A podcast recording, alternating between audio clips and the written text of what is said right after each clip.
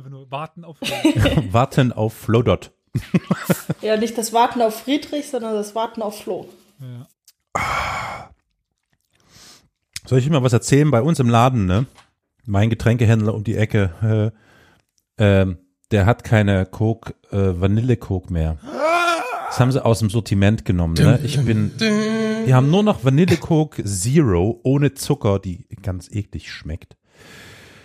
Und das verträgt mein Körper Hat nicht. Co Cola nicht an, angekündigt, das generell zu machen? Zumindest was Fanta und so angeht? Diese ganzen Fanta-Sondereditionen. nein, ohne Zucker oder was? Was? Nur noch? Jupp. So, da sind wir auch. Hey! Hallo Twitch. Äh, wie äh, im Titel steht, Stars lassen auf sie sich warten. Dieser schwarze Raum, der muss noch äh, gefüllt werden. Dieser schwarze Raum ist aber noch auf einer Besprechung äh, gewesen. Und ähm, dementsprechend äh, ist es jetzt Zeit für Carols Produktanalyse oder so. Oder Produktbesprechung. Düdüdüm. 103.8 FM. Verehrte Damen und Herren bei Twitch und in der Welt und wo auch immer. Ich bin heute in die Fänge von Produktversprechungen äh, geraten und habe mich in die Irre führen lassen. Ja, deswegen spreche ich hiermit eine explizite Warnung aus. Achtung, Achtung, wenn das Kinder hören, bitte sofort die Kinder aus dem Raum führen. Das dürfen die nicht hören. Das Produkt Lachgummis von dem zwei ist ja inzwischen dem einen oder vielleicht der anderen auch bekannt. Musstest du gar nicht lachen. Sehr gut. Ähm, und ich bin ähm, da auf eine Sorte Lachgummis gestoßen, gibt's ja in verschiedenen Ausprägungen, die sich äh, schimpft Kiba und Co. Einfach so. Kiba und Co. Ihr wisst, wofür Kiba steht, ne? Kirsch, Banane und Co. Ähm, und das klang so verführerisch und ich dachte, yes, das klingt gut. Mensch, nur 99 Cent, 300 Gramm. Ich greif zu. Und dann habe ich äh, wild die, die Tüte aufgerissen und sofort die ersten, weiß nicht, 30 Gramm in mich hineingestopft, um dann mit großen Augen Ist wieder ra- raus. das wieder auszuspeien. Und zwar ist, ist das kein klassisches Gummigedöns, sondern das ist so diese, diese feste äh, Masse, so dieses klebrige Feste. Also kauft es nicht, Leute. Das ist voll die Verarsche, ne? Also die Lachgummis, die normalen, die sind ja voll okay, aber dieses Kiba-Zeug, um Gottes Willen. Ganz, ganz schlimm. So, Kinder können wieder in den Raum rein. Wie viel Sterne kriegt das Produkt denn bei dir? Das Produkt kriegt von mir ein Stern ist zu viel. also ja, ich würde sagen ein Stern. Also das nennen wir ab jetzt übrigens äh, Carols Kapitalismus-Karussell. Das finde ich sehr gut. Ja, ja, ja, ja, 3K. KKK, wunderbar. Das erinnert Ja, mich ja. an was anderes, aber okay. Ich komme aus Sachsen, das ist in Ordnung. Äh, zweitens, lieber Chat, könnt ihr mal alle kurz äh, äh, schreiben, wir brauchen Flo, weil dann läuft er ein bisschen schneller. Ja, ganz laut. Wir brauchen Flow. Wir brauchen Flow. So. Ja, Leute. Neuigkeiten von, von der Front. Slow Ja. Clap. Hallo. Flo! Gut, aber jetzt, wo wir dann tatsächlich vollständig sind, Privet und herzlich willkommen zu einer neuen Folge Historia Halt, Universalis. das- Hier, so macht man das. Okay. Soll ich? Ja? Los. Komm. Auch wenn, Fürs wenn Feeling. du willst. Ja, wenn du, ja, ja, komm, gib's mir. Gib mir das ja, Feeling. ja, komm, komm. Gib's ihm. Gib's ihm.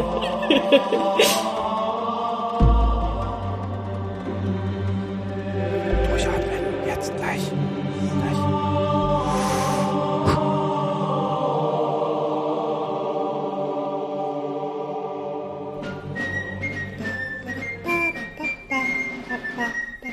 gleich. Privet und herzlich willkommen zu einer neuen Folge, dem leicht verspäteten Historia Universalis, auch bekannt als der Geschichtspodcast. Wir sind heute vollständig. Jetzt. Aber das äh, Käse drüber so ungefähr. Äh, Extrem Stinkkäse drüber. Mit Apfelmus. ja. okay, ihr hört, äh, meine lieben MitpodcasterInnen, da schon im Hintergrund äh, sehr passende Witze reißen. Ich fange mal bei dem an, der nie zu spät kommt, der immer pünktlich ist. Hi Flo. Guten Tag. Ich dachte, du sprichst mich jetzt an. Das war die akademische Viertelstunde, sorry. Und, Und ja, den, Saufen ist Networking. und an den Chat auch noch hier, äh, wir fangen einfach, wenn wir sagen, wir kommen um 22.15 Uhr, dann liegen wir halt erst um 22.30 Uhr hier so ungefähr. Also ja. äh, wir müssten eigentlich sagen, dass wir um 21.45 Uhr anfangen, dann würden wir vielleicht Stars pünktlich kommen anfangen, immer zu spät. Wie es auf dem Titel hier heißt. Egal. Ähm, so, hier aber Ehre dem Ehre gebührt, weil die liebe Victoria ist auch äh, dabei. Apropos Star. Hi. Und äh, heute mal mit einer sehr interessanten Stimme. Gute Besserung an dieser Stelle. Äh, hi Olli. Moin. Olli, Du arme Wurst. Moin. Arme Wurst, das ist echt. Er, bra er braucht ja keine Vorstellung. Also, ihr kennt ihn. Carol, hi. Servus. Wir sind heute zusammengekommen, um eine kleine Premiere zu feiern. Also, eigentlich nicht im Stream, aber in der Aufnahme. Also im Feed. Ich habe ja letzte Woche eine Reihe gestartet. Also, im Feed, nicht im Stream. Hashtag Schnorres. Hashtag Schnorres, die zweite so ungefähr, oder die dritte, wie, der, wie vielte Schnorres war das? Äh, Und es gibt dieses Mal nicht noch eine neue Reihe, sondern wir werden eine Reihe weit, upsala, weiterführen. Und zwar dieselbe Reihe, Das die wir letzte Woche angefangen nicht. haben. Ja, oh. Moment, ich muss einen Rotstift holen für meinen Ja, ja. Kalender. heißt, heißt das, das wird eine Serie, die wir auch zeitnah abschließen? Ich will es noch nicht aussprechen, aber Das ist ja unglaublich. Das wäre das wär nie da gewesen. Keine Lindenstraße mehr? Oh, Also nee. von Elias, ne? Oh Gott, jetzt habe ich einen Ohrwurm. Carol hatte ja schon eine Reihe und Die- rein habe ich auch schon abgeschlossen. Du auch schon. Ja, ich muss die ja. Ja. noch zu Ende bringen. Fällt mir gerade ein. Ja, Ich möchte auch an dieser Stelle kurz erwähnen, dass heute, wir haben ja Mittwoch, den 11.05., etwas zu Steppenreiter kam auf diesem äh, Kanal, was nicht von mir war. Nur mal an Stimmt. dieser Stelle festgehalten. ja. Nur für das Protokoll von mir aus war es auch nicht. Also äh, Also kurzum, für diejenigen, die das jetzt am Sonntag hören oder auf YouTube sehen, Schrägstrich hören, am Mittwoch kam da etwas von Franziska Davis über die genau. Krim. sehr aktuell. Ja, deswegen kam es ja auch. Ja. Äh, aber gut, ich würde sagen, äh, wir fangen da an, wo wir das letzte Mal aufgehört haben, oder? Äh, wir waren beim Schnorres und er war kurz davor, seine äh, berühmte Schnorres-Tournee anzutreten. Seine großen Westfahrten, Europafahrten. Ich finde Oder? die Zusammenfassung im Chat ganz gut. Bei Schiffen und Saufen. Und Schiffen Genau. durch Saufen. Ja, das ist Ja, gut. Ja. genau. Ja, ja, doch, doch, ja, ja. Also war, war, im Prinzip Peter war gerade dabei, sich einzuschiffen vom Saufen und auszuschiffen, um nach Westen zu fahren, oder? Korrekt. Also Okay. mit anderen Worten, bei seiner Kindheit und wie er an die Macht kam, der äh, erste Strelitzenaufstand und äh, die Geschichte mit seiner Halbschwester Sophia, äh, wie er sein Fable fürs Schiffen entdeckt hat. Und ja, Welches jetzt? beides. Und ganz zum Schluss hat er irgendwie den Hafen gerade eingenommen oder so. Ne? Genau, Assow. Da hat er jetzt mal am Schwarzen Meer, beziehungsweise am Assowschen Meerbusen, hat er äh, einen neuen Hafen gegründet. Busen gesagt. ich hab's mir verknüpft. Jetzt So, dachte ich, ich aber mach ja jetzt, schon bei allen, aber ich einer mach muss das bei rausfallen. Victoria, weißt du?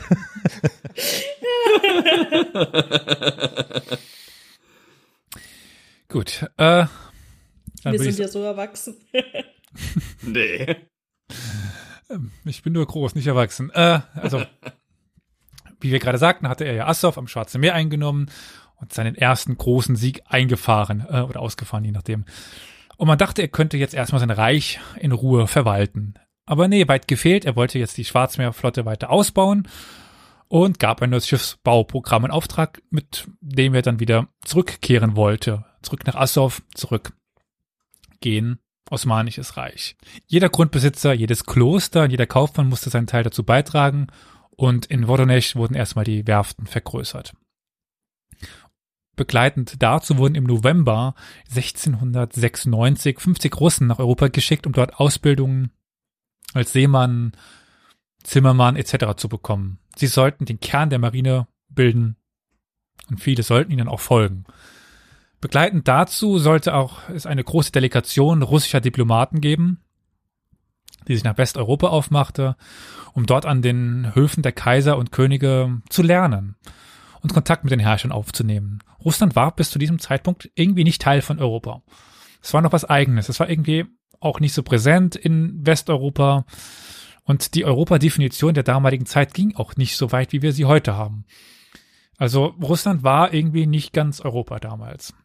Das war was Exotisches, ne? Also Mhm. mit, mit den Osmanen gemeinsam, wenn, wenn russische Delegationen irgendwo auftauchten, war das besonders genug, dass man es erwähnt, weil die dann halt mit ihren Pelzzobelmänteln und so weiter auftauchten und mit ihren komischen religiösen Ansichten. Das war, ja, wie gesagt, wie, wie die, wie die Osmanen irgendwas Ja. fast nicht orientalisches, aber was eigenes, exotisches. Ich muss jetzt auch, weil ich es gerade auch heute gehört habe, äh, an Atatürk denken, der ja auch mit seiner ähm, Westorientierung äh, Orientierung eine Umkrempelung der Landeskultur vorgenommen hat und sowas ähnliches äh, plant ja auch Peter. Wo hast du das denn äh, Gutes dir angehört? Tja, da hat der Karel eine wunderbare Reihe an beinahe aufeinanderfolgenden Terminen sogar fertig geführt. Das, Das, ähm, das halte ich für ein Gerücht, das kann nicht sein. Das ist nicht unser Stil. Ja, doch, in den frühen Tagen war das noch so. Ich suche gerade raus, welche Folge es war. Also ist ja nicht so, als hätte ich nicht auch mal rein beendet, aber das glaubt mir ja keiner. Gut.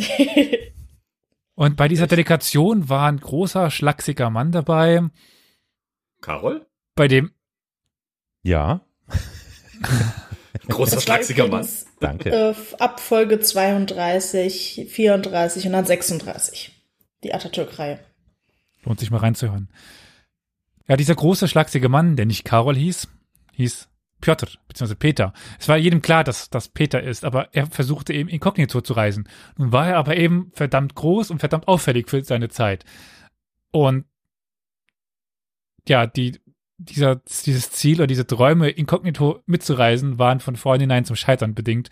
Verdammt, weil er war halt zu auffällig.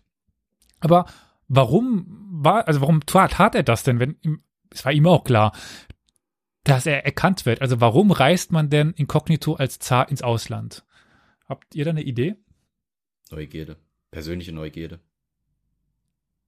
Abenteuerlust. Naja, wenn du als ähm, Ja, aber das kannst du auch als Zar. Einfach Landes, offiziell. naja, wenn du als Landesoberhaupt in ein anderes Land kommst, kann ich mir gut vorstellen, dass du dann vielleicht weißt, dass all das, was du siehst und hörst und so, nicht sehr authentisch ist.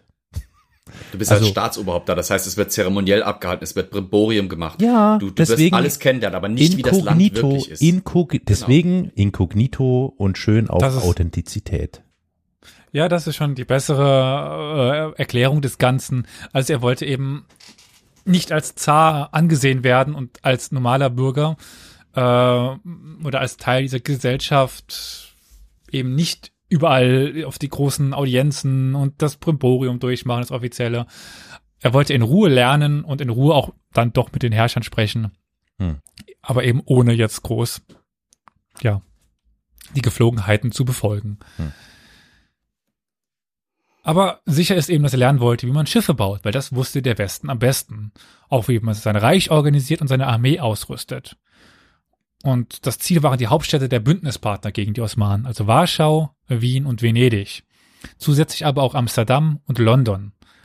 Aber es fehlt da jetzt eine Stadt, oder? Die man sich jetzt noch so annehmen könnte in der damaligen Zeit. Typisch wäre Paris. Hm. Genau. Aber mit den Parisern hat er so ein Problem. Mit Parisern hat er ein Problem. Ja. Wie viele Kinder hat er denn? genau, danke. Danke. Ja. Äh, nee, äh, der Türke war eher das Problem. Also der Osmane, der mit den Der eine. Pari der eine. Der, der, der alte Mann am, am Bosporus da, der, Genau. der immer rumsitzt, ne? Der war nämlich mit Paris verbündet. Ja. Also es gab die Allianz von den Osmanen mit den Franzosen und dementsprechend wollte man den dann irgendwie aussparen. Ja, äh, wie ich schon sagte, gab es natürlich auch äh, Audienzen bei Herrschern, aber eben inoffiziell, weil er durfte ja nicht offiziell als Zar begrüßt werden. Und dann ging's los mit der Reise und das Ganze ohne Pomp. Außer bei den Schweden. Bei denen hat er in Riga die kalte Schulter ge gezeigt bekommen. Also er wollte quasi die Vorteile, aber nicht die Nachteile. Also er wollte Hm. halt Audienzen bekommen, er wollte bewirtet werden wie ein Zar, aber er wollte nicht die ja, Probleme damit einhergehen, also Begrüßung lang und so weiter. Und die in Riga äh, dachten sich, nö, äh, das ist jetzt erstmal egal. äh, wir scheißen drauf, ob das, ob das der Zar ist. Entschuldigt bitte meine Unwissenheit, aber vielleicht können wir ja nochmal mich und auch äh, die HörerInnen aufklären. Wir reden von Schweden und du sagst die ganze Zeit Riga. Kannst du mich nochmal kurz Ja. aufklären, bitte? In ein paar Folgen hat das meistens Flo schon angesprochen, Hallo, äh, dass Hi Flo, du bist auch da. hallo. mh, zu der Zeit, also 17. Jahrhundert, sage ich jetzt mal, 18 ist auch noch. Auch noch. noch, ich wollte jetzt den Schwerpunkt, genau, Schwerpunkt des 17. Jahrhundert gab es ja das schwedische Ostseereich, könnte man vielleicht so Mhm. nennen, das Schweden ja mehr als Schweden beherrscht hat. Also Teile von Norwegen, Finnland, das Baltikum, in Deutschland äh, gab Pommern. es Pommern zum Beispiel. Da auf Ja. Pommern kommen wir äh, nicht heute zu, zu sprechen, aber äh, wird auch noch eine Rolle spielen. Also meine, Schweden, Schweden, war, war ja auch das, was, was später äh, das Kronjuwel Peters mal eine Zeit lang besessen hat. Das erinnert ihr euch ja an die Folge mit den drei von der Tankstelle. Ja. Mit äh, auf die der Folge Schlacht wollte an ich der gra- Düne. genau, gerade verweisen, weil ich meine, so viel können wir spoilern, die Schlacht an der Düne kommt ja wieder vor, jetzt in, die, in Ja. diese Reihe. Äh, nur halt nicht ganz so ausführlich wie damals bei Flo. Ja. Und von einer anderen äh, Perspektive einfach. Ja. Ja. So, wir waren bei der Reise und dass er in Riga die kalte Schulter gezeigt bekommen hatte. Das wird noch wichtig, weil er konnte seitdem die Schweden überhaupt nicht leiden und das recht nicht Riga. Eines der wichtigsten Ziele für Peter waren die holländischen Werften bei Sandam, wo er den niederländischen Schiffsbau lernen wollte. Und am frühen Sonntagmorgen, der 18. August, fuhr Peter auf einem Kanal Richtung Sandam und er schippert da vor sich hin, da kommt so ein Ruderboot vor ihm, da angelten in Holländer nach Aalen. Peter guckt rüber, der Typ gu- guckt zurück, Peter ruft, ach, der Gerrit! Das war nämlich Gerrit Kist, das ist ein holländischer Schmied, der vorher in äh, Moskau gearbeitet hatte und die, die sich tatsächlich kannten. Und Peter war überglücklich, ein vertrautes Gesicht zu sehen. Ich meine, man reist in der damaligen Zeit als Zar von äh, ja, Moskau nach Holland und trifft dort einen alten Freund fast. Ich glaube, für Gerrit war es noch verwunderlicher. Er sitzt dort nichts ahnend an einem Sonntagmorgen und ahlt, und ahlt nach Angeln. Er angelt nach Aalen. Der russische Zar kommt um, um die Ecke. Also irgendwie, das muss ein sehr interessantes Bild gewesen sein. Und ja, jetzt dachte sich Peter, er mietet sich bei jedem Gerrit ein. Gerrit wollte dann doch nicht sein kleines Häuschen mit dem großen russischen Zar teilen und er bekam dann ein einfaches Miethaus in dessen Nachbarschaft tatsächlich verm- vermietet. Oh Mann, der arme Gerrit. Der hat sich gedacht, jetzt bin ich extra aus Moskau weg, damit der blöde Kerl da mich nicht mehr aufregt. Dann kommt er einfach da vorbei. Ja. Aber stellt euch vor, ihr geht einkaufen und plötzlich kommt Putin um die Ecke. Ihr würdet aber auch erstmal aus euren Latschen kippen, oder? Äh, ja. Ja, bei Putin schon, aber bei der Merkel zum Beispiel nicht, ne? Die geht ja regelmäßig. Naja, okay, lassen wir das. Okay, ich habe mich gerade in einen Zoo verwandelt. Interessant. Bitte? What? Ja, ich gucke gerade nach rechts oben auf mein eines Licht und da sind zwei große Fliegen drauf, also so richtige Monsterdinger. Okay, also ähm, er hat dann Alter, was ist Elias, bitte. Ey, ich werde die ganze Zeit angeflogen. Kontenance. Ja, ich muss diese Fliege kurz Erinnert meinst, euch an was? die keine Wespe? Du wirst sie jetzt nicht töten. Töte keine Tiere. Was bist du für eine? Oh nein. Das war nicht Stechmücke. Ich würde sagen, äh, No-Fly-Zone und die NATO kümmert sich Oh. aber weiter im Text. Also er bekam die Möglichkeit, bei der privaten Werft von Linz Rogge zu arbeiten, als einfacher Zimmermann. Wurde noch bezahlt und angestellt, aber er war halt sehr groß für die damalige Zeit, trug seinen typischen Schnauzer und er fiel einfach auf. Unter den ganzen Holländern sprach er als einziger wahrscheinlich Russisch, ne? Er sprach holländisch. Aber Oh. Mit russischem Akzent, ja? Ja, natürlich. Und es war klar, wer er war. Also er konnte sich nicht lang verstecken. Und der Bürgermeister ließ auch bald eine Verfügung, die haben wir noch, die den Sandaman verbot, vornehme Personen, die unbekannt bleiben wollen, zu belästigen. Also Ach die eine Gott. vor dem Person, die unerkannt bleiben will. Ja. Und spätestens dann war klar, äh, wer er war. Und er, Ich muss gerade an Undercover-Boss denken. Was ist das für ein komischer Typ da vorne? Ist das der Zar? Hat die Schnauze, Pierre. Das soll keiner wissen. Nein, nicht. Einfach weiterarbeiten. Ist alles gut. Hallo, Herr, Herr Nichtzar. Hallo, gewissen Nicht-Peter. Ich habe gehört, der ist ja ein Rusche. Nein. Gut, also er konnte sich bald überhaupt nicht mehr frei bewegen und sich teilweise gar nicht mehr bewegen, weil die Masse um ihn herum stand. Jeder wollte ihn sehen, ihn anfassen und es blieb tatsächlich nur noch ein Weg offen, über das Wasser. Er äh, nahm sich also ein Schiff und floh aus Sandam. Einen anderen Weg gab es nicht mehr. Und er floh über das Wasser nach Amsterdam. Amsterdam, eine Weltstadt, größer. Da war immer noch was Besonderes, aber er fiel es nicht so auf wie in diesem kleinen Käffchen von Sandam, das keine so kleines Käffchen war, aber ja. Ich stelle mir das gerade vor. Alle bekifft. Ja, ja, Das der russische Zar sein? Was? Wer bist Alter, du, sag mal, ist, ist das, ist das diese Beta? Scheiß drauf, komm, dreh mal noch einen. Oh, ist mir doch wurscht. äh, Oh, ich hab Hunger. Oh, da kommt der Käse lang gerollt. Ja. Okay, gut. Komm, lass mal ziehen. Er lernte dort den Bürgermeister, Nico, den Bürgermeister Nikolaus Witzen kennen. Dann, Die Witzen.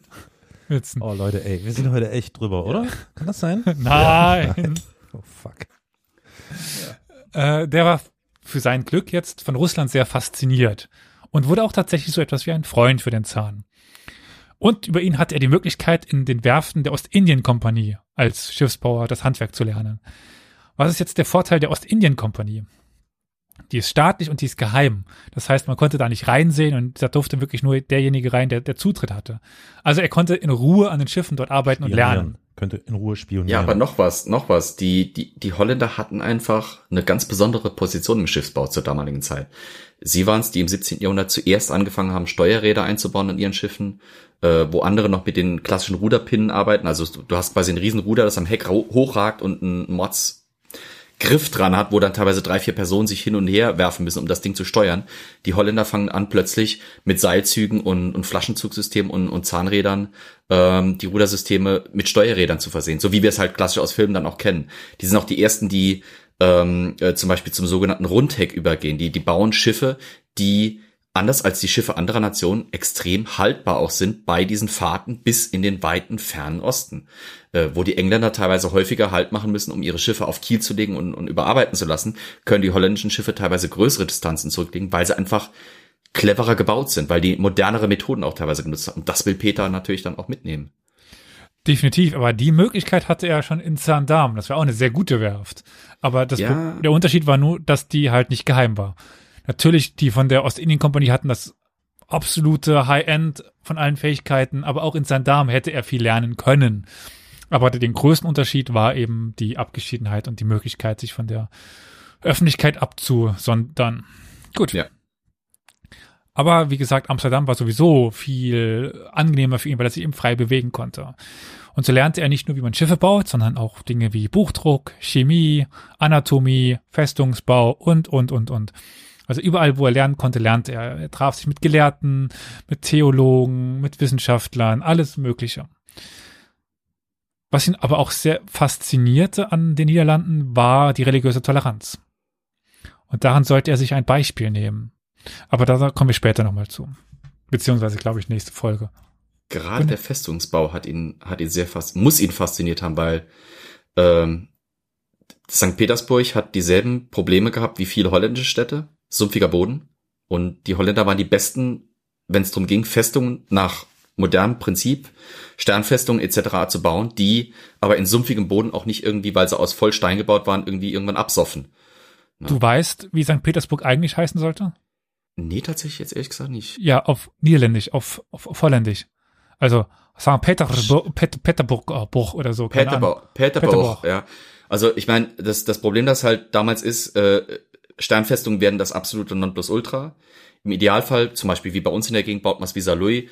Du nimmst ein Tal, ein fettes, großes Tal, wo du Platz hast, legst Grabensysteme an, baust Steine und Mauern. Das Ding ist so gut wie unannehmbar. Wenn du es auf sumpfigem Boden machen willst, ist natürlich blöd. Steinmauern fangen an zu sacken. Das kannst du auf weichem Boden nicht machen. Das Problem hat er aber in St. Petersburg. Und deswegen ist Holland der einzige Ort, wo er diese Festungsbauart, die eben auf so einem Boden bestehen kann, lernen kann. Wir Überhaupt. kommen ja noch zum Bau von. St. Petersburg und ja und nein. Also, Hör auf zu spoilern, Flo. Sorry. also St. Peters oder St. Peterburg äh, ist nicht als Festungsstadt entworfen worden. Die Festungen waren die Flüsse drumherum äh, die der Stadt erstmal eine Sicherheit geben sollten, beziehungsweise es gab vereinzelte gefestigte Gebäude, wie die Akademie zum Beispiel dort. Aber diese klassische Sternfestung ist dort nicht gebaut worden am Anfang. Äh, dementsprechend, wobei es ja sehr viele Revidierungen von St. Petersburg gibt und der Hauptteil erst nach Peter überhaupt ge gebaut worden ist. Also wir haben zu Peters Zeit noch sehr viele Holzbauten dort. Also das, was wir heute kennen, die Eremitage und so weiter, war alles aus Holz noch zu seiner Zeit. Und die ersten Befestigungen waren es auch, weil das hat er in, in, in, in den Niederlanden gelernt. Äh, Bauten aus Holz, Erde und Backstein, weil das die leichtesten Konstruktionen war mit den Fundamenten, wie sie nur die Holländer beherrscht haben. Die allein die Entwässerungstechnik, wenn im, im frühen 17. Jahrhundert, wenn ihr ein Adliger zum Beispiel wart, der irgendwie sein Landgut modernisieren wollte und hatte zum Beispiel ein Problem mit Sumpf und mit sumpfigem Boden, ihr habt euch einen, einen Ingenieur aus Holland geholt, weil das waren die Vorreiter darin, wie man Land trockenlegt, wie man Land urbar macht, was das vorher sumpfig war sämtliche Häuser, sämtliche Strukturen, die man bauen will, auf so einem Boden waren schwierig. Und die Holländer waren die, das Nonplusultra. Aber dazu kommen wir, ich muss Ja. mal gerade gucken, wann ist St. Petersburg? Nee, ist in der nächsten, äh, Okay. in der nächsten Teil ist, ist das drin. Wir sind jetzt aber erst wieder in Amsterdam, wo er, ja, ein erstes Schiff selber fest, ja, fertigte. In dem Sinne, also er war dran beteiligt. Das war die St. Peter und Paul, wenn ich mich recht entsinne, die am 16. November fertiggestellt worden ist und die bekamen wir dann auch geschenkt. Und die Eremitage selber, wie wir sie kennen, weil das gerade Hohenstaufen im Chat fragt, war nicht aus Holz. Es gibt die kleine Eremitage, heißt das, glaube ich, heutzutage, nebendran. Die war, die ist, glaube ich, aus, aus Peters Zeit und die Eremitage selber ist ja einfach später gebaut worden. Aber sehr viele der Vorgängerpaläste oder Vorgängergebäuden waren aus, aus Holz, weil die auch innerhalb von kürzester Zeit hochgezogen werden mussten. Und sowieso der größte Palast zu der Zeit von Peter war nicht von Peter. Peter wollte ja nur ein kleines, also er hatte auch nur ein, also ganz am Anfang nur ein Blockhaus gehabt aus Holz dort und später einen kleinen steinernen Palast. Aber der Gouverneur oder der Verwalter von äh, St. Peterburg, St. Peter, also ich sag St. Peterburg, weil das die russische Variante ist. St. Petersburg ist, äh, der hatte die größere, es müsste Me- Menschikow gewesen sein. Äh, der hat den größeren Palast gehabt. Aber wir sind jetzt erstmal wieder zurück. Er war jetzt aber irgendwie auch unzufrieden. Er hatte zwar viel Zeit investiert, aber irgendwie dieses, dieses typische Phänomen lernt er kennen, er lernt und lernt und lernt und er stellt fest, dass er, wie wenig er weiß über Schiffsbau. Er will aber auch neue Sachen lernen oder andere Sachen, andere Ansichten und deswegen entscheidet er sich nach England zu reisen, um dort auch den Schiffbau zu studieren. Weil neben den, äh, ja, äh, Holländern sind eben auch die Engländer für die Hochseeschifffahrt die bestimmenden Nationen. So ging es am 7. Januar 1698 mit nur ganz wenig Vertrauten an Bord eines Schiffes nach England und am 11. Januar erreichte er dann die Insel. Natürlich inkognito. Äh, aber ja, am zweiten Tag seiner Ankunft musste er dann auch zum König, natürlich inoffiziell, aber er wusste natürlich, wer da kommt. Gut, lieber Flo, jetzt äh, kannst du dich wahrscheinlich daran erinnern, wer war denn damals König in England? Äh, Wilhelm von Oranien. Genau, und warum ist das jetzt wichtig? Warum ist klar, dass sie wissen, wer da kommt? Weil Wilhelm von Oranien aus Holland stammt. Er ist der, er, er kommt aus Holland. Ja, genau, Also, vorgewandt. der wusste, wer da ankommt. Genau. Und wie in Holland besuchte er in London hauptsächlich Werkstätten und Fabriken, ließ sich immer wieder alles zeigen, wie es funktionierte, verlangte auch Zeichnungen und Spezifikationen und bekam die tatsächlich auch. Also, das, jetzt sagte gerade eben jemand Spionage, das braucht er nicht mal, die Mhm. haben es ihm gegeben. Also, er musste nur lieb drum bitten, so ungefähr.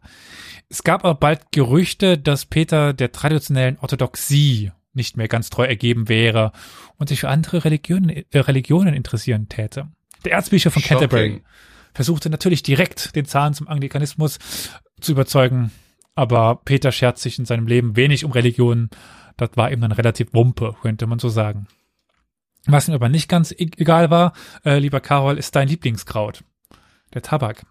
Ja, wunderbar. So gehört sich das. Zum Verdruss der orthodoxen Priester verhandelte er nämlich kurzerhand ein Tabakmonopol für Russland. Aber was Mit wem? mit irgendeiner britischen Firma, ich habe die jetzt nicht rausgefunden, aber beziehungsweise überhaupt englischen Händlern, glaube ich. Also englischer, eng, englischer Tabak, wenn ich das richtig verstanden habe, insgesamt. Hm. Der Virginia-Tabak halt, mit Sicherheit. Virginia war das Tabakanbauland damals. Ich habe nirgendwo Spezifikation auf irgendeinen Händler gelesen oder Firma. Es wäre auch ein bisschen untypisch für die Zeit gewesen. Also ich glaube, dass es einfach englischer Tabak war. Punkt. Es, es gab durchaus die, die Virginia Company war zum Beispiel da drin involviert und es gab auch einzelne Großhändler dann, die, die den Tabakhandel äh, organisiert haben, aber ja.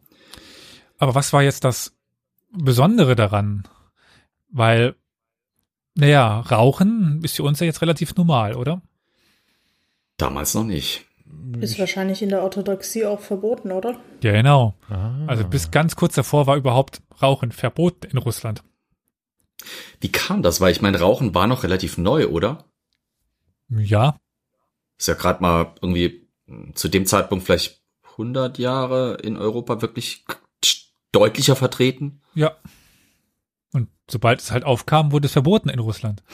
Und weil es im Chat gerade gesagt wird, Rauchen kommt nicht erst mit der Entdeckung Amerikas, geraucht wurde auch schon vorher, aber halt anderes Zeug. Ich weiß jetzt nicht, ob es sich rein auf Tabak bezieht oder insgesamt jetzt das Verbot. Also ich weiß, dass es ein Tabakrauchverbot gab durch den orthodoxen äh, Glauben, aber auf was der sich jetzt genau bezieht, ich habe mich jetzt noch nicht mit der Geschichte vom, vom Rauchen in Russland beschäftigt. Ich weiß, nee, ich meine Rauchen allgemein. Also äh, es wurden schon immer Sachen durch Rauchen und Inhalieren ja, eingenommen in einer Form. Das, das, die Entdeckung Amerikas verändert das, weil dann ein neues Mittel kommt, eben mit Tabak. Und dann auch neue Formen schnell entwickelt werden, wie zum Beispiel eben der Tabak als gehacktes Zeug, das man in der Pfeife rauchen muss, oder als gerolltes in Form von einer Zigarre oder einer Zigarette oder sowas, also frühen Form von Zigaretten, aber äh, tatsächlich das Rauchen ist nicht so neu gewesen. Das gab es in Europa schon vorher. Weil Nur halt das Das anderes wäre doch eine Zeug. Folge für Carol, oder? Ja, ja, ich hab schon gedacht, dass. Theoretisch, ja. Mhm, klar, theoretisch. Ja, Warum eigentlich für mich? Ich verstehe das gar nicht. Könnte ja auf Flo. Nein. ich rauche nicht. Nein, okay. Also nicht, nicht so oft. Gut, dann mache dann mach ich, mach ich eine Reihe zum Tabak und Flo eine Reihe zum Gin. So.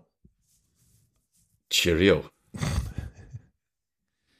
Jedenfalls äh, jetzt mal weg vom Tabak. Äh, der Höhepunkt seines Besuches war äh, der Besuch, doppelt ge- gemobbelt, äh, bei der englischen Flotte und ein Scheingefecht. Also er bekam dann von der äh, British Navy ein Scheingefecht vorgeführt, was ihn schwer beeindruckte. Und auch sehr interessant ist, äh, ja, ja, Flo, nicht Raucher. Flo schrieb gerade im Chat, dass er nicht Raucher sei. Ja. Nein, ich Äh, habe, ich hab, na, egal. Ach, Reinraucher. Es wurde gerade, genau, ja, es wurde gerade von einer Reihe gesprochen und wenn es ums Rauchen geht, habe ich geschrieben Reihenraucher. Alles als Kettenraucher. Das ist was pädagogisch Pferdvolleres. Es gibt dann auch die sehr schöne Beschreibung, dass er sehr oft beim König im Verborgenen den Audienzen zuschaute. Also er saß dann irgendwie hinten im Palast drin und guckte durch so ein Guckrohr da durch und schaute, wie der englische König da mit seinen Untertanen sprach. Er war davon sehr, ja, fasziniert, angetan, interessiert, wie auch immer. Aber es war für ihn so, dass er zwei Sachen für sich mitnahm. Einerseits, ein Parlament ist scheiße, das würde er niemals akzeptieren. Aber er fand es gut, wie offen das Volk vor dem König sprechen konnte. Das wollte er mitnehmen. Also diese Offenheit gegenüber dem Volk, ja, aber die Macht teilen, nee. Gut. Aber jetzt musste Peter erstmal weiter nach Wien.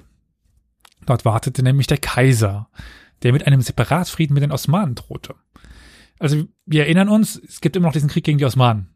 Asaf war zwar erobert worden, aber ja, bisher war es so, dass Polen, Habsburg und Russland gegen die Osmanen kämpften. Mhm. Aber Habsburg hatte nicht mehr so besonders viel Lust. Was, also man musste ihn jetzt irgendwie da abhalten. Am 2. Mai reiste er dann wieder willig ab aus London und machte sich auf den Weg nach Österreich. Und dabei kam er in einer Stadt vorbei, die wir kennen. Lieber Karol. Er kam nämlich in Dresden vorbei. Ah, okay. Der sächsische Kurfürst August der Starke, der ja auch König in Polen war, war nicht da. Und trotzdem wurde Peter prunkvoll empfangen, was ihm natürlich gar nicht passte. Also, die Sachsen sind es die ersten, die es schaffen zu verkacken. Ja, klar. Also gut, die, die Schweden haben es schon hinbekommen, die ihn gar nicht äh, bewirten wollen, aber die Sachsen wollen ihn zu sehr bewirten, die wollen zu freundlich sein. ja, quasi. dafür sind die Sachsen auch Immer bekannt. diese scheiße freundlichen Sachsen. Ja, die Sachsen sind bekannt für ihre Freundlichkeit, sagst du. Die Willkommenskultur in Sachsen. Für Ausländer. Hm. der, äh, ja, Ja, warte mal, der Russe, Sekunde, der Russe ist gut. Der Russe ist okay. Ach so. Weißt du? Der Größe ist gut. Okay, da kann man, da kann man sich mit arrangieren. Da, das geht klar. so. Ja. Okay, Ja. jawohl.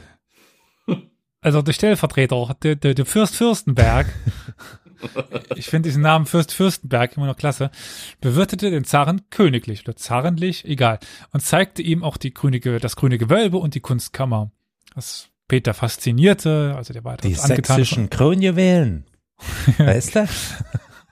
Die sächsischen Kronjuwelen waren in Polen zu der Zeit. Schlepphoden. Die schleppen bestimmt auch ein bisschen über den Boden. Ne? ah ja, genau, Schlepphoden, sag ich ja. Also ich sag mal so, Die ne, bei dem großen, großen, schrecklichen Drama vor pff, zwei Jahren sind die auch über den Boden geschliffen worden, definitiv, als die gestohlen wurden. okay, so, jetzt weiter im Kontext. Schleppjuwelen. Also er war angetan von den kunstvollen Uhren, den mechanischen Instrumenten, Bergbau- und Fertigungswerkzeuge sowie seltene Bücher und Paraderüstungen. Okay, aber nächstes Ziel, niemand will lange in Dresden sein, war Wien, wo der Kaiser residierte und sich als Haupt der Welt ansah. Ah, es ist ja auch die Kaiserstadt, nicht wahr? Ja, servus, also Ja. wunderbar. Wenn Sie jetzt das sind, also wir müssen so unbedingt eine Melange trinken und eine Sache dort essen, aber bitte geht's dann bald wieder zurück nach ihr, das ist ja Moskau, das wollen wir hier fein nicht haben, dieses Gesindel. Aber ihr kennt das, ne? Da gibt's dieses ähm, Czernowitzer Liedchen. Es gibt nur eine Kaiserstadt, es gibt nur Wien, es gibt nur ein Räubernest und das heißt Berlin. Okay. Nein, kannte ich nicht. Interessant. Gut. Das ist ein Song von 1860ern bestimmt. ich glaube. Mhm. Und nun kam eben zum Kaiser, der Krone der Welt, dieser komische Zar aus dem Osten. Und er wird zum ersten Mal in seiner Reise nicht als gleichrangig wahrgenommen. Oh. Oh, Ja, oh, Überraschung, weil das- der, der, der Kaiser in Wien ist schon, ja. Die, die, die, das Heilige Römische Reich hat schon für sich so seine eigene Position jenseits von Gut und Böse und von allem anderen beansprucht. Also der Zar.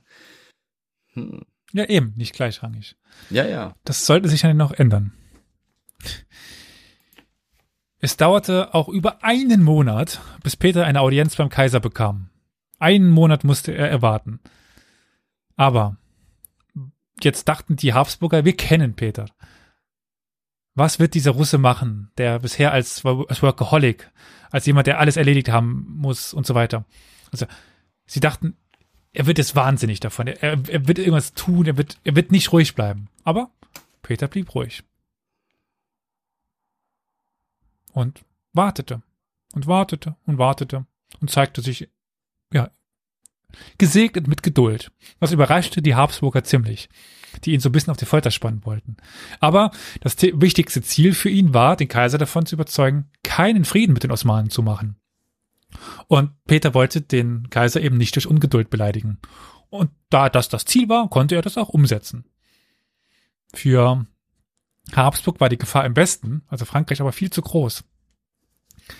Frankreich wurde immer stärker, Frankreich bedrohte das Heilige Römische Reich, Frankreich bedrohte Habsburg. Also, Peter- Hochzeitspolitik. Ja, für Habsburg, nicht für, nicht für, für Ja, Russland. ja, nee, für, für, für, für, für, für Österreich, ja. Peter verstand, dass die Österreicher Frieden schließen würden mit den Osmanen. Und ihm war daher die Bedingung für diesen Frieden wichtig. Er wollte in allererster Linie sicherstellen, dass der Kaiser darauf bestand, dass die Türken die Festung Kertsch abgeben. Kertsch liegt am Übergang vom Asowschen Meer hin zum Schwarzen Meer, bei dieser Meeresenge. Und damit kontrollierte man den, die Einfuhr quasi ins äh, Schwarze Meer, vom Asowschen Meer aus. Und ohne diese Festung konnte Peters neue Flotte eben nicht ins Schwarze Meer einfahren. Und deswegen wollte er diese Festung. Aber die war ja nicht erobert worden. Und man ging eigentlich nicht davon aus, dass die Osmanen eine Festung abgeben würden, die nicht erobert worden wäre.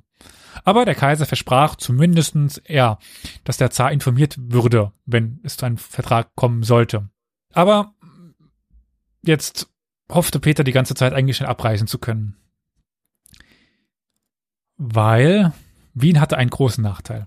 Gut, zwei große Nachteile. Es gibt die Wiener und keine Schiffe. Was? Also bitteschön. Auf der Donau kann man wunderbar Schifffahrt fahren. Also bitte. Jetzt so leibend. Ja, bitte. Also da kann man schon ein Ruderboot nehmen und dann, dann, dann läuft das schon. Also ein bisschen, ne? Nicht? Ja, aber ist jetzt nicht bekannt für seinen Schiffsbau. Okay, ja. Es gibt aber eine Stadt, die in der Nähe liegt, die dafür bekannt ist. Venedig. Und dahin wollte er jetzt. Hm. Und als am 15. Juli alles vorbereitet war, erreichte ihn ein Brief aus Moskau, der Böses berichtete. Weil es gab eine Rebellion, eine Rebellion von vier Strelitzen-Regimentern. Also die äh, Strelitzen, die schon zu seiner Kindeszeit dafür verantwortlich waren, dass so viele seiner Familien abgemetzelt worden sind, machten jetzt wieder den Aufstand. Und er bekam diesen Brief jetzt aus Moskau. Das heißt, dieser Brief war vier Wochen unterwegs gewesen. Es hätte halt schon alles vorbei sein können. Moskau hätte in der Hand der Strelitzen sein können. Er wusste es nicht. Er entschied sich jetzt, alle Reisepläne abzubrechen und nach Moskau zu reisen. Er reist nach Polen und in Krakau erreichten eine neue Nachricht. Die Rebellen sind besiegt und er kann erstmal aufatmen.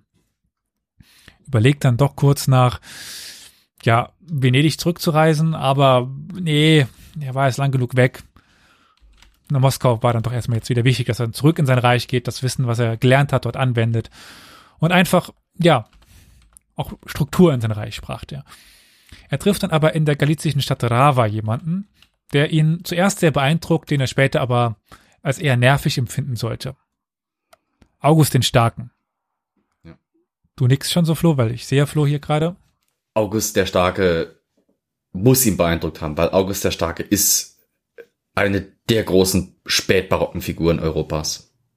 Das ist Sachsen war das eines der Zentren des Barocks, des späten Barocks. Er war überlebensgroßer Typ im wahrsten Sinne des Wortes. Er war, er war groß gewachsen, er war stark, also im Sinne des, der damaligen Zeit das stark, das, das wir als August der Starke eben kennenlernen, ist weniger als dass der, dieses Gerücht von wegen, er konnte Hufeisen aus, auseinanderbiegen oder zerbrechen oder sowas. Er war, er war ein großer, kräftiger, wohlgenährter, wenn nicht sogar fetter Typ, ähm, der wirklich auch vom Auftreten her überlebensgroß gewesen sein muss und dieses Barockzeitalter, das europäische Barockzeitalter, besser als manch anderer verkörpert hat.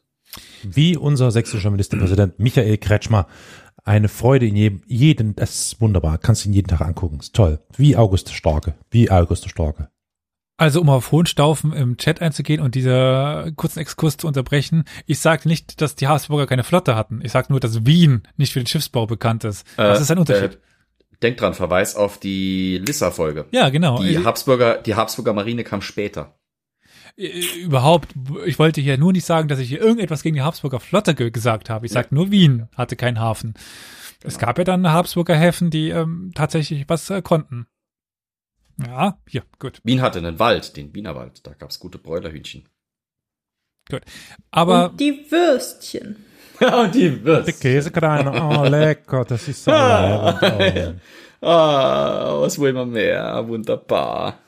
Herrlich.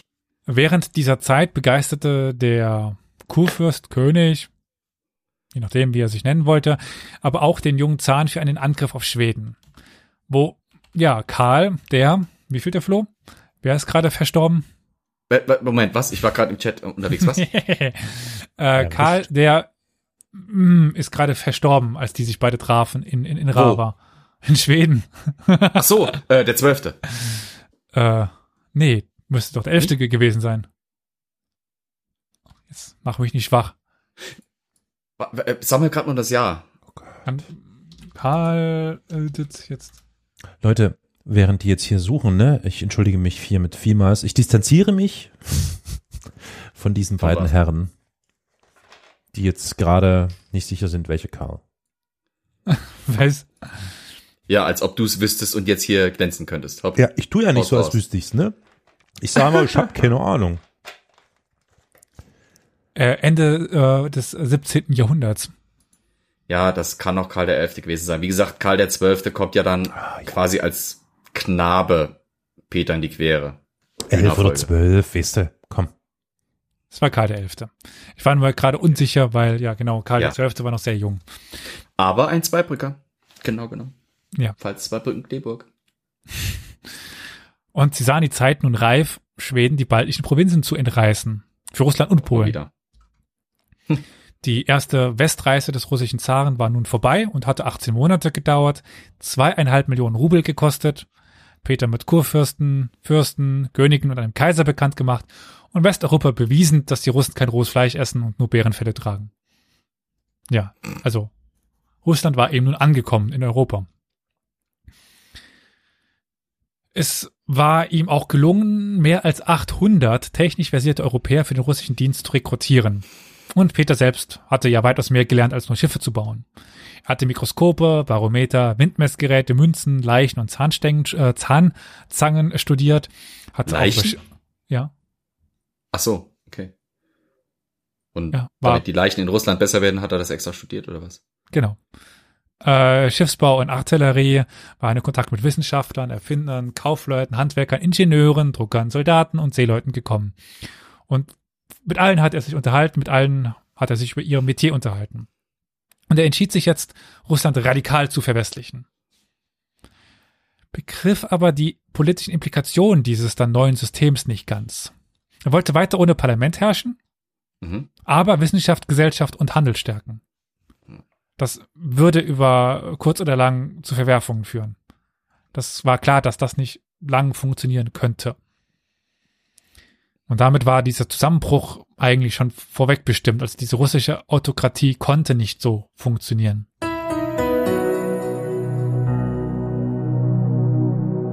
Historia Universalis ist ein kostenloser Podcast.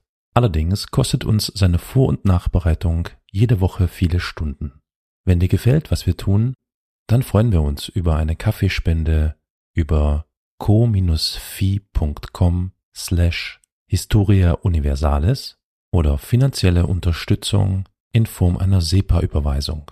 Alle weiteren Informationen zu Spendenmöglichkeiten findest du in der Episodenbeschreibung.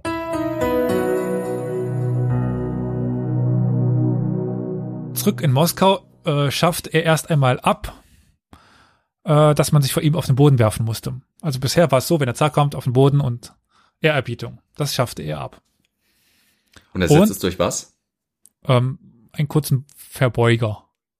Also europäisches Hofzeremonial, Ja. dass er dann wirklich übernimmt.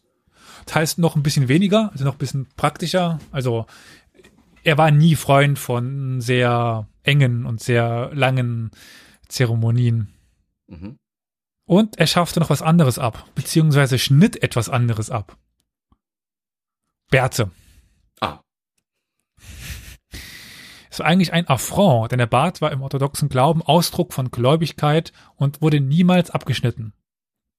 Deswegen hatten die auch alle so ultimativ lange Rauschebärte. Wenn man heute die Bilder von den Klerikalen sieht, hat, kennt man ja auch diese ewig langen Bärte dort. Und die Priester weigerten sich im Allgemeinen zu dieser Zeit Männer ohne Bärte überhaupt zu segnen, weil sie galten als schändlich. Und dann war es so, dass Peter stets mit einem Rasiermesser bewaffnet durch Moskau ritt und jeden Mann, den er sah, der einen Bart, hat, Bart hatte, den Bart abrasierte. Persönlich. Also der Zar zog durch Moskau und schnitt Bärte.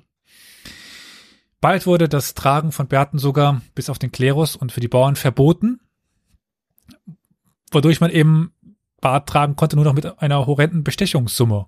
Und damit wurde das Barttragen Luxus. Und dann kommt die gerade eben von Hohenstaufen im schon angesprochene Bartsteuer, die zwar dann das Tragen erlaubte, aber ja zum Mitführen einer Plakette verpflichtete, die offen vor der Brust prangte und nachwies, dass der Bart legal sein musste. Also große. Ding so, legaler Bart. Okay, jetzt kommt die Geschichte von Feathers Joe. Jetzt müsst ihr mir ein bisschen helfen. Also er schrieb, wie weit äh, oder vor, nach Peter kann man die Geschehnisse von Jules Verne, der Kurier des Zaren, einordnen. Also Fiktion hin oder her äh, vom zeitlichen Kontext. Die muss ja eigentlich früher ge gewesen sein. Weil der Kurier des Zahn, ich habe ne, vor einer Weile mal in einer Fortsetzungsreihe auf SR2 gehört, er greift ganz interessant oder er versucht ganz interessant mehr die äh, zu Zeiten von Jules Verne eben die Verhältnisse zwischen Russland und Europas aufzugreifen, aber mh, schwierig. Also, Das ist typisch 19. Jahrhundert. okay, also, Also- nur allein der Zarentitel ist halt schon komisch, weil zu dem Zeitpunkt waren es keine Zaren mehr. Deswegen, es ist also. Ich habe es ähm, nicht gelesen oder so, also deswegen. Ja, dieser, dieser, dieser, wenn ich mich richtig erinnere, dieser, dieser Kurier des Zaren ist halt eben da, um Belagerungen, die dann gegen die äh, Tataren und so weiter und, und, und äh, ich meine, es waren vor allem die Krim-Tataren und sowas in der Richtung. Also diese, in diesem Konflikt zwischen den, äh, dem, dem Peter dem Großen und halt dem, den Krim-Tataren am Südende der russischen, äh, des russischen Hegemonialreiches da eben unterwegs sind. Es ist aber eine sehr 19. Jahrhundert Interpretation, die da, die da eine Rolle spielt. Jules Verne ist klasse, aber da hat er halt, im 19. Jahrhundert war Russland immer noch exotisch. und ist halt dementsprechend da dann bei ihm so groß rausgekommen. Weil gerade gefragt worden ist, nach wie viel Bart war noch erlaubt? Ja, bis auf den Schnauzer quasi nichts mehr.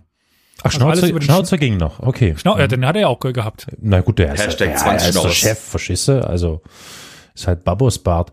Okay, alles klar. Mhm. Also, liebe Olli, dein Bart wäre steuerpflichtig. Oha. Das wird teuer. Gut, ich meine auch und Flo's auch. Hä? Also Olli muss fünf Teppiche abdrücken. Ich äh, kann mich notfalls auch rasieren. Neben der Gesichtsbehaarung wurden dann auch bald die traditionelle Kleidung verboten und musste westlicher weichen. Also im Januar 1700 wurde verkündet, dass alle Bojaren, Regierungsbeamten und vermögenden Männer sowohl in Moskau als auch in den Provinzen ihre langen Gewänder ablegen mussten und Kaftane nach ungarischer oder deutscher Art anlegen mussten. Kaftane. Ja. Nach ungarisch oder deutscher Art. Okay. Wir können mal nachher nach Bildern schauen aus der Zeit, da sieht man die ganz gut. Ich glaube, das Wort Das Kaftan gut, ja. ver verwirrt dich gerade ein bisschen mehr, als dass es hilft. Ja, äh, Kaftane nach deutscher Art irritiert mich, weil, ja. Hm, Ja, die hießen Hm. damals Kaftan in, in Russland, deswegen. okay. Ja, also ich Aber- meine, ungarisch, ja, okay, die Ungarn waren sowieso anders noch. Die waren Ja. so an dieser Nahtstelle zwischen Orient und Okzident. Aber deutsche Kaftane? Hä? Deutsche Hofkleidung ist ziemlich. Egal. Also Ja. wenn du Bilder hast, bin ich gespannt. Ich kann ich jetzt quasi ohne Bilder schwer zeigen. Aber das Ja, war so eine Mischung zwischen das, was man sich selber als Kaftan vorstellt und das, was man, was du dir jetzt unter Hofkleidung vorstellst, in dem Sinne. Ein ja. bisschen länger als ähm, Okay. Standard. Aber gut, okay. Ja. äh, wollen wir uns nicht zu lange daran aufhalten. Mhm. Nach seiner Rückkehr dann im Herbst aus dem Westen kam es aus dem endgültigen Bruch zwischen dem Zaren und der Zariza.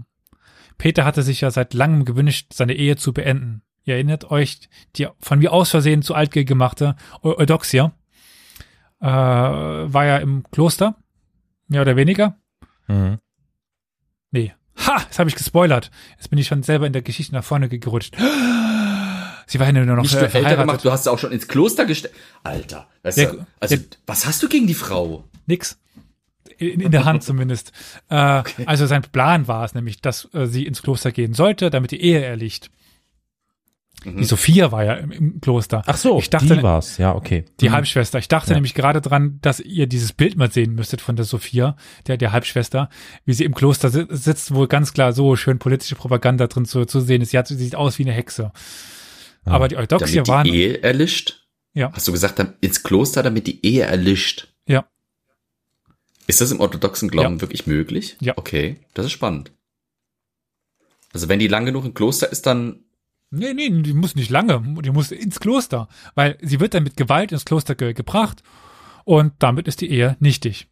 und das ist quasi eine Art Scheidung sozusagen. Ja. Das heißt, er hätte nochmal die Möglichkeit, sie ist im Kloster, sie ist weg, er kann neu heiraten. Er, er, er wird neu, heira- neu heiraten.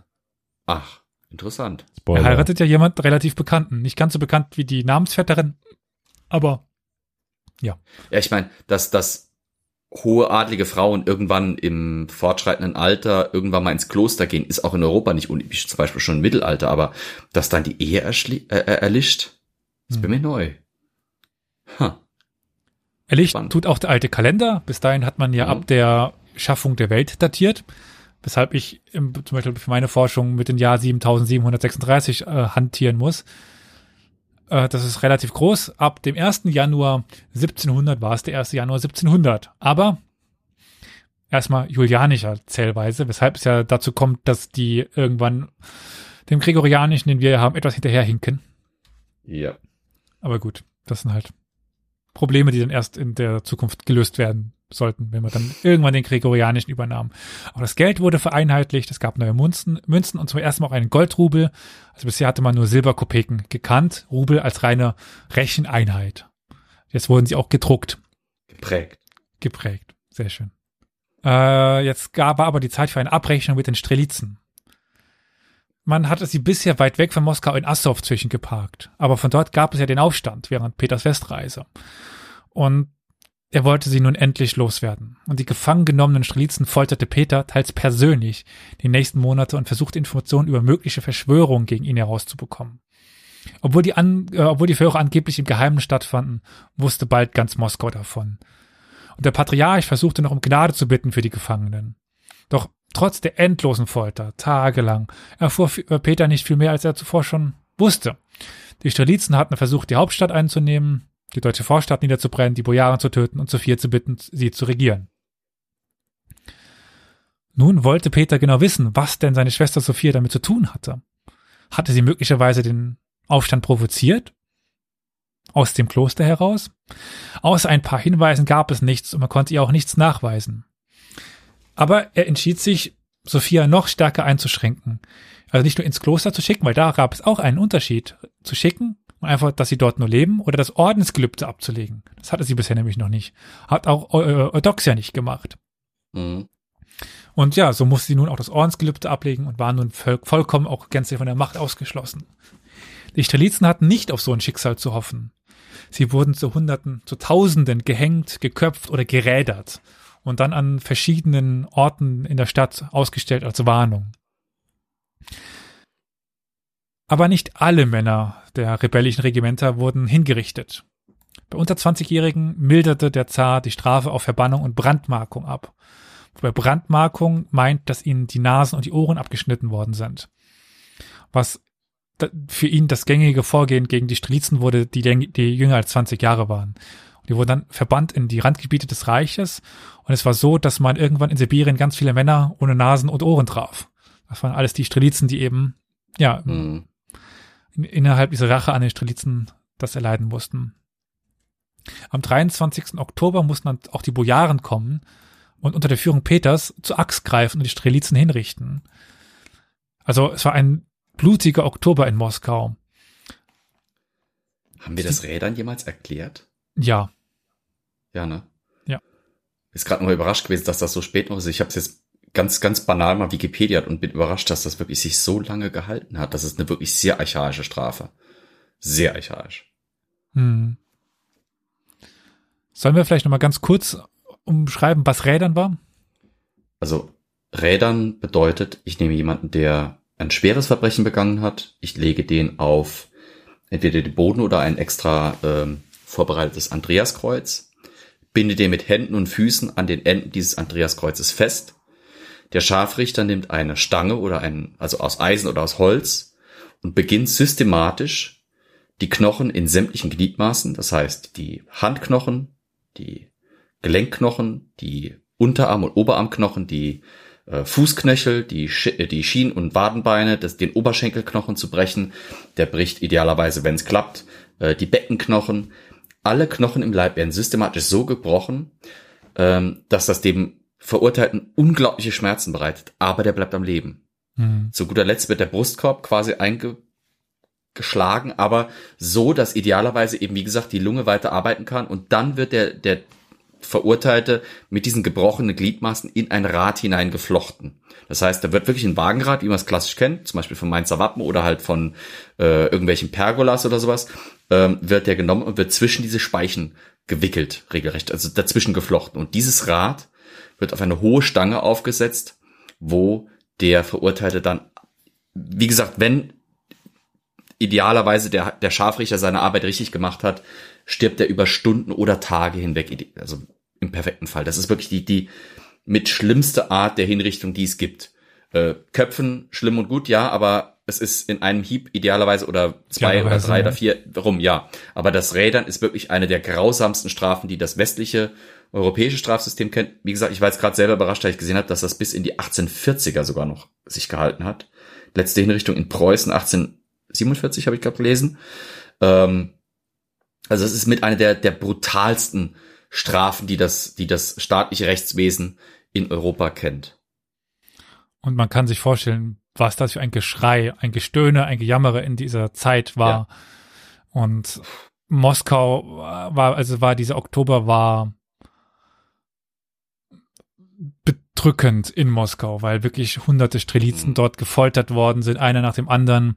Und äh, Peter konnte foltern und auch seine Folterknechte konnten foltern. Und das überliefert, dass er das selber auch gemacht Ja. hat. Mehrfach überliefert, ganz offen. Stramm. Ja, ja. Also die äh, Diplomaten, die zu dieser Zeit in Moskau waren, haben, haben uns sehr viele Tagebücher hin hinterlassen und die schreiben Mhm. alle davon. Also die wurden von Peter gerufen und währenddem er quasi am Foltern war, berät er sich mit ihnen oder beredet sich mit, mit denen. Das ist natürlich, das hat sowas äh, Game of Thronesiges, ne? Wenn du dann da gerade irgendwie bist, das Reh am Ausweiden oder halt hier dann dein Strelitzen am Foltern bist und dem, dem Diplomaten da sagst, ja, äh, ne, so und so machen wir das. das. Das hat eine Wirkung. Ja. Äh, Aber die Strelitzen waren jetzt ausgelöscht, ausgebrannt. Hatte einen Stempel ex äh, statuiert, in dem klar wurde, wer Russland herrscht. Wer dort herrscht. Das war Peter, er hatte jetzt die Macht. Er war der Autokrat, er war der Alleinherrscher. Und der Weg war frei für die petrinischen Reformen. Für das Russland, was danach folgen sollte. Und während er sich ja immer noch an den Strelitzen rächte, feierte er nachts fröhlich vor sich hin. Fast jeden Abend war er eben, jetzt mal wieder beim Saufen und beim Schiffen, hing er irgendwo in der deutschen Vorstadt meistens besoffen in der Ecke rum, so ungefähr. Und bei einer dieser vielen Gelegenheiten traf er Anna Mons. Und die dann auch ganz offiziell als Mätresse auftrat, nachdem Peter geschieden war. Es war die äh, Tochter eines deutschen Weinhändlers. Ihre Anwesenheit und die, ja, einer immer zunehmenden Anzahl und auch Zahl anderer Frauen durchsprach das Muster, dass bei diesen Abenden ausschließlich Männer da sein durften. Also die, die Gesellschaft, die russische, öffnete sich, öffnete sich nun auch für Frauen und für ausländische Gäste. Weil bisher war es so, dass bei russischen Abenden keine Frauen und kein Ausländer dabei sein durften. Und das, ja, wurde jetzt nun normal.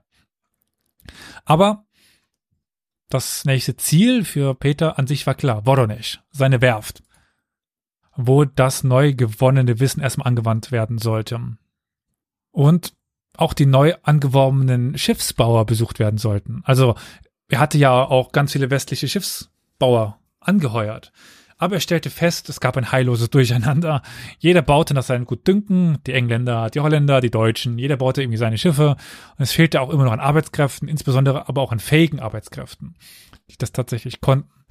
Und es waren tausende Männer eingezogen worden, Bauern und Leibeigene, die aber noch nie ein eigenes Schiff gesehen hatten oder irgendwie, also nichts mehr kannten als irgendwie so ein Kahn oder so ein Floß ungefähr. Peter begnügte sich aber nicht nur jetzt die Oberaufsicht zu übernehmen, sondern entwarf selbst ein Schiff mit 50 Kanonen, die er, oder das er Vorbestimmung nannte.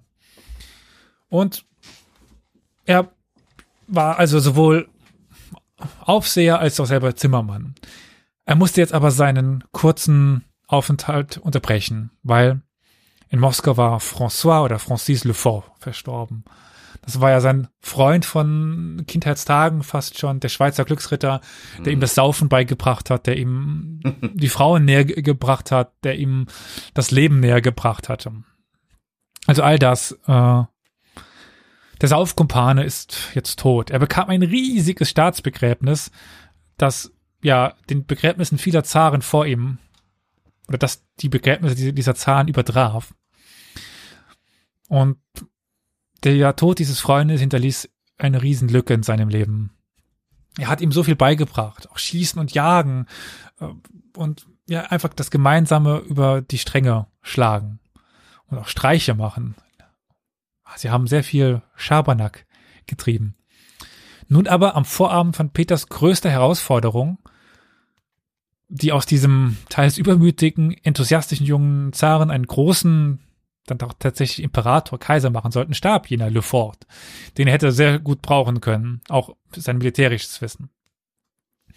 Sein ganzes Leben lang war Peter von Männern umgeben, die versuchten, ihren Rang und ihre Macht im, also beziehungsweise seinen Rang und seine Macht im Staat zu ihrem Vorteil zu nutzen, zu ihrem persönlichen Vorteil. Also auch die Menschikows äh, dieser Welt waren zwar nützlich für Peter, aber Peter war auch für sie nützlich. Lefort war aber anders. Obwohl er durch die Nähe zum Herrscher so viele Gelegenheiten gehabt hatte, sich zu bereichern, starb Lefort mittellos. Arm. Er wollte nicht davon profitieren, dass er zufälligerweise mit dem Zaren befreundet war. Sechs Monate später verstarb dann auch noch General Patrick Gordon, der schottische General, der bisher der militärische Ausbilder von ihm gewesen war. Auch noch ein Freund und ein Berater. Und seine wichtigsten Bezugspersonen waren nun beide tot. Vielleicht hätten sie in der Zukunft noch was ändern können. Aber das ist jetzt sehr viel Spekulation. Und wir werden erst in der nächsten Folge dann sehen, wie der, es geht ja um den großen nordischen Krieg, wie der verlaufen ist, aber er wäre wahrscheinlich mit Gordon und Lefort anders verlaufen. Am 7. Mai 1699 verließ dann auch die neue Flotte Peters Voronezh Richtung Assow, wo er dann auch die neuen Verteidigungsanlagen und seinen neuen Hafen begutachtete. Und ja, die Flotte war nun endlich da, wo sie hin sollte. Im oder am Schwarzen Meer. Das Problem war ja aber immer noch dieser ja, Friedensvertrag mit ja, Habsburg und den Osmanen und Polen. Und im vorigen Winter gab es den dann auch tatsächlich. Während den Verhandlungen war vorgeschlagen worden, dass es einen russischen Botschafter in Konstantinopel geben sollte, der dann nochmal nachverhandeln hätte können. Weil Kertsch haben sie nicht bekommen. Asaf haben sie bekommen, aber Asaf hatten sie ja erobert. Okay, die haben bekommen, was sie schon erobert hatten. Hm. Genau, aber zugesprochen bekommen. Die haben, also die Osmanen haben ihre Ansprüche darauf abgegeben. Und dieser Botschafter wollte nun mit der neuen Flotte als Art eine Machtdemonstration nach Kertsch fahren und von dort aus nach Konstantinopel. Der Befehlsaber von Kertsch sagt, dass er davon gar nichts wüsste und dass er die Schiffe des Botschafters natürlich nicht passieren lassen könnte. Man einigte sich dann auf eine osmanische Eskorte und so konnte ein osmanisches, äh, upsala, und so konnte ein russisches Kriegsschiff zum ersten Mal das Schwarze Meer befahren. Es waren so gute Schiffe, dass sie kurzerhand einfach der osmanischen Eskorte wegfuhren. Und man kam alleine in Konstantinopel an, die natürlich in Angst und Schrecken versetzt wurden kurz, weil da plötzlich russische Kriegsschiffe einfuhren. Aber es war dann in, nur der Botschafter, der äh, kam und nun nachverhandeln wollte. Aber die Verhandlungen verliefen erstmal nur schleppend. Aber am Ende verständigte man sich auf einen 30-jährigen Friedensvertrag, den, oder beziehungsweise denn keiner wollte wirklich von seinen Forderungen abweichen. Also die Russen wollten Kertsch, aber die Osmanen wollten Kertsch nicht aufgeben. Gut, dann machen wir halt erstmal einen Friedensvertrag, in dem Sinne für 30 Jahre und danach verhandeln wir weiter. Für Peter wartete im Osten nämlich, oder im Nordwesten, besser, für Peter wartete im Nordwesten nämlich etwas viel Spannenderes. Dort lag die Ostsee, über welches sehr viel Handel betrieben worden ist. Früher hatten Teile dieser baltischen Küste zu den russischen Fürstentümern gehört. Doch zur Zeit von Peter waren sie, wie wir anfangs schon sagten, in schwedischer Hand, in der Hand des schwedischen Königs. Die Schweden hatten es in der Zeit nach dem Tod von Ivan dem Schrecklichen besetzt und waren damals sogar bis nach Novgorod vorgestoßen. Aber jetzt waren sie erstmal auf das Baltikum begrenzt, aber haben Russland vom, von der Ostsee abgeschnitten. Das Schwedische Reich war sowieso damals auf dem Höhepunkt ihrer Macht unter den Rückern. Ähm, gut, aber Unter ja. dem was? Unter, das habe ich nicht verstanden. Was? Unter dem wem? Rückern. Unter, hä? Unter, meinst, meinst du unter dem Pfalz Zweibrücken Kleeburgern? Ah. Ah, ja, ja, ja, unter den, unter den Pfälzern. Ja, ja, ja, ja, da waren die am Ziel ihrer Macht. Ja. Durch die schwedischen Häfen von Riga, Reval und Narva flossen ein breiter Strom russischen Handels. Aber naja, die schwedischen Händler bzw. Zöllner, besser gesagt, erhoben darauf Zölle, was Zöllner nun mal so, so tun. Und das mästete die schwedischen Staatskassen. Nun war der schwedische König aber, wie wir ja schon sagten, noch jung und hatte reichlich Rivalen, mit denen man sich zusammentun könnte. Aber bis das passierte, musste jemand auftreten. Nämlich Johann Reinhold von Patkul. Äh, wer bitte? Ja. Das ist ein Adliger aus Livland. Livland ist Baltikum im Grunde Mhm, genommen. Der war unglücklich über die schwedische Herrschaft. Und Karl der Elfte noch hatte, naja, die Macht des Adels beschränkt. Unter anderem, indem er ihnen Ländereien entzogen hat. Das fanden die jetzt nicht so knorke und sie protestierten heftig dagegen. Den könnte man schon kennen. Ja, natürlich. Aus, aus der Düner-Folge. Ja. Hattest du den dort als seine Funktion als Militär vorgestellt oder? Äh, er war vor allem derjenige, der halt, wie soll ich sagen, also Ja, hat, hat, Also ich er kann hat zuerst versucht, er hat zuerst versucht, äh, Heinrich, äh, Quatz August den Starken zu motivieren, eben mitzumischen. Und hat dann später, das habe ich aber glaube ich nicht bei der Folge beschrieben, äh, dann so ein bisschen auch, als dann, als dann August der Starke sich quasi als verschwendete Hoffnung und verschwendete Liebesmühe herausgestellt hat, hat er sich nach Russland gewandt. genau. Also er war sich nicht zu schade, unserem Namen nach irgendjemandem bleiben. zu suchen. ja, also es, es war wirklich, äh, Ja, ja. Patkul, Patkul war vor allem darauf bedacht, Hauptsache weg von den Schweden, scheißegal wer es macht. Hauptsache die schwedische Herrschaft äh, abgestrift, äh, abge abgestreift und er kann äh, als Teil des Livländischen Adels vielleicht wieder ähm, freier agieren, als es unter den Schweden dürfte. Genau. Ob das jetzt unter russischer, polnisch, sächsischer oder von mir aus auch kisuahelischer, chinesischer Herrschaft gewesen wäre, wäre dem wurscht egal gewesen. Der hätte, der hätte sich jedem, der in seiner Situation oder in seinem Zeitkontext äh, entsprechend äh, die Macht gehabt hätte und die Möglichkeit gehabt hätte, sich da einzumischen, hätte er sich angebiedert. Genau, also er wollte eben, also er war übrigens auch zum Tode verurteilt worden wegen Hochverrat, weil er mehrfach protestiert hatte gegen diese neuen Gesetze, gegen die Beschränkung des ähm, Adelsrechts. Außerdem, Olli, wäre auch komisch, wenn wir uns an irgendwas erinnern könnten. Also ich muss dir da wirklich recht geben. Und Ich weiß äh, ja nicht mal, was ich gestern gegessen habe. Also ich weiß nicht, was ich heute gegessen habe.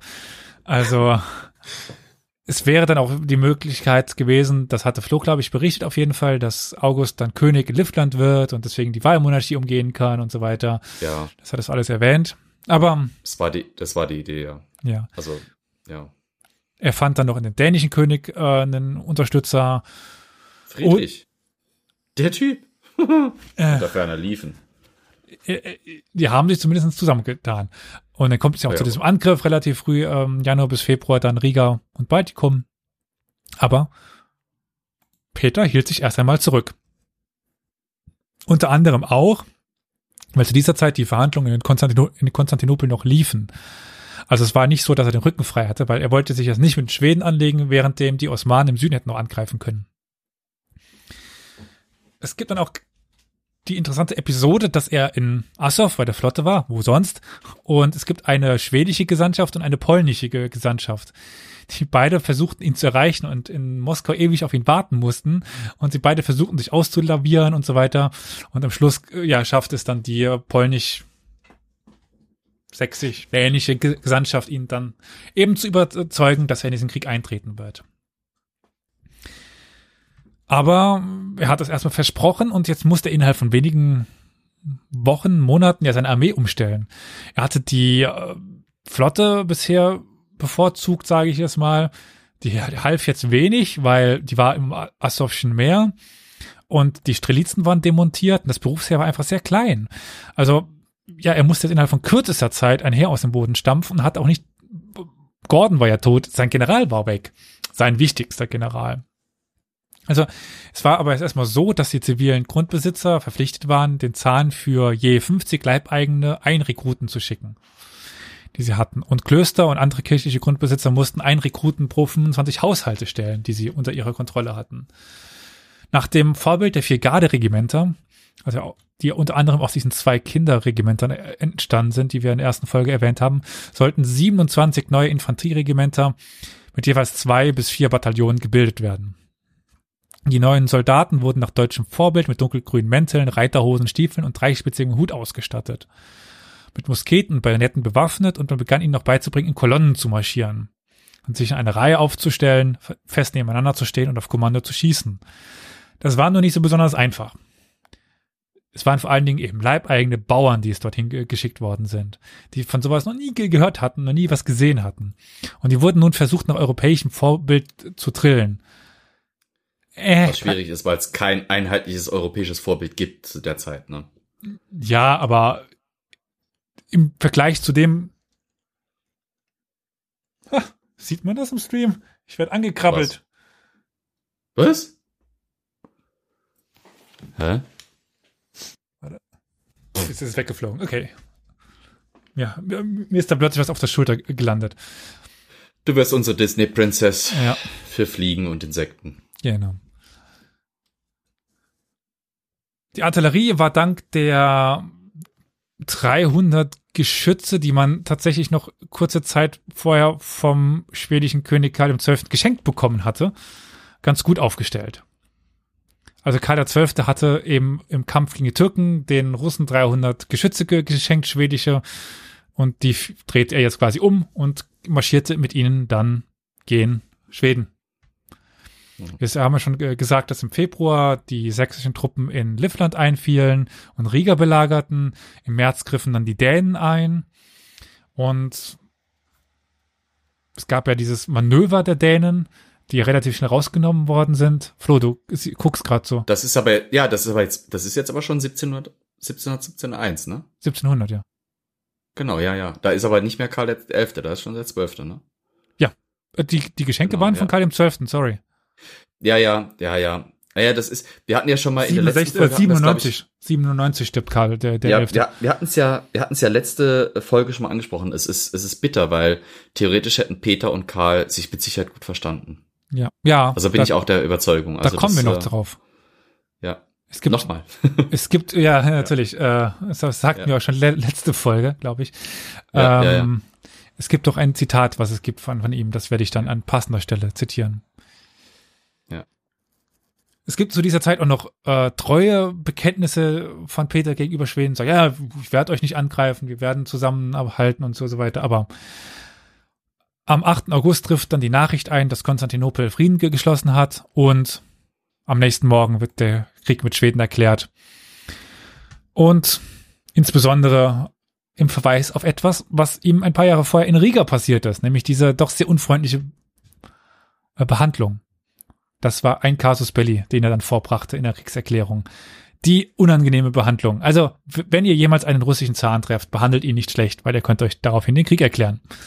Und so begann der große nordische Krieg, über den es dann in dem dritten von vier Teilen gehen soll. Also bis nach äh, Poltava und der anschließenden Flucht.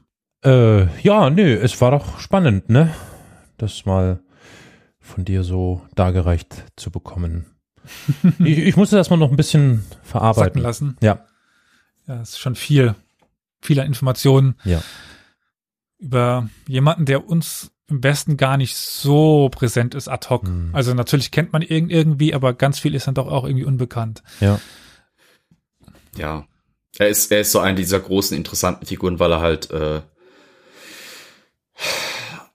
diese, diese, diese Europäisierung von Russland massiv beeinflusst hat. Gemeinsam mit Katharina der Großen dann später Hm. ist er so die formative Figur. Und es ist auch spannend, weil wie, wie ich schon versucht habe, in der, in der Folge zu, zu Düna klarzumachen, der große, der große Nord, der großische Nordekrieg, ja klar, der große nordische Krieg ist einer von den wichtigsten Konflikten des 18. Jahrhunderts, das, der bei uns überhaupt Ja, keine Beachtung ja, oder ja. kaum Beachtung findet. Ja. Der bei uns so schnell runterfällt, hinten runterfällt. Wenn man sich mit August dem Starken beschäftigt, ja, okay, da findet's mal vielleicht, da, da, da ist so ein leichter Anklang. Aber was der an Auswirkungen hatte, wir haben ja die Stanislaus-Folge noch von mir, wir haben die, wir haben diese, diese Düna-Folge, dieser große nordische Krieg strahlt nach Westen aus, aber er wird heutzutage in der modernen Geschichtsforschung immer noch gerne ein bisschen vergessen. Oder nicht unbedingt in der Geschichtsforschung, aber in der, in der, im, im breiten Geschichtsverständnis. Mhm.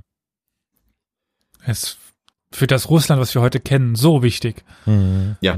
Hätte Peter, Äh, Entscheidet, wie es später aussieht. ja, hätte Peter verloren, äh, was wäre passiert, ist die Frage. Mhm.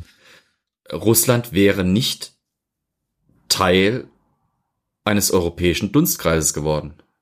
Weil, weil, weil es hätte keinen Zugang zu den zu Europa bekommen. Hätte es Ingermannland nicht von den Schweden zurückerobert oder ja, hätte es sich Ingermannland nicht von den Schweden geholt, mit St. Petersburg dann den Zugang zur Ostsee bekommen, hätte Russland nicht so dermaßen publik oder oder äh, kraftvoll in den in den europäischen Raum eindringen können, wie es dann eben konnte. Weil übers Schwarzmeer das reichte nicht. Es brauchte diesen Ostseezugang. Und der ist erst im, im, im großen Nordischen Krieg entstanden. Und, und hat sich ergeben.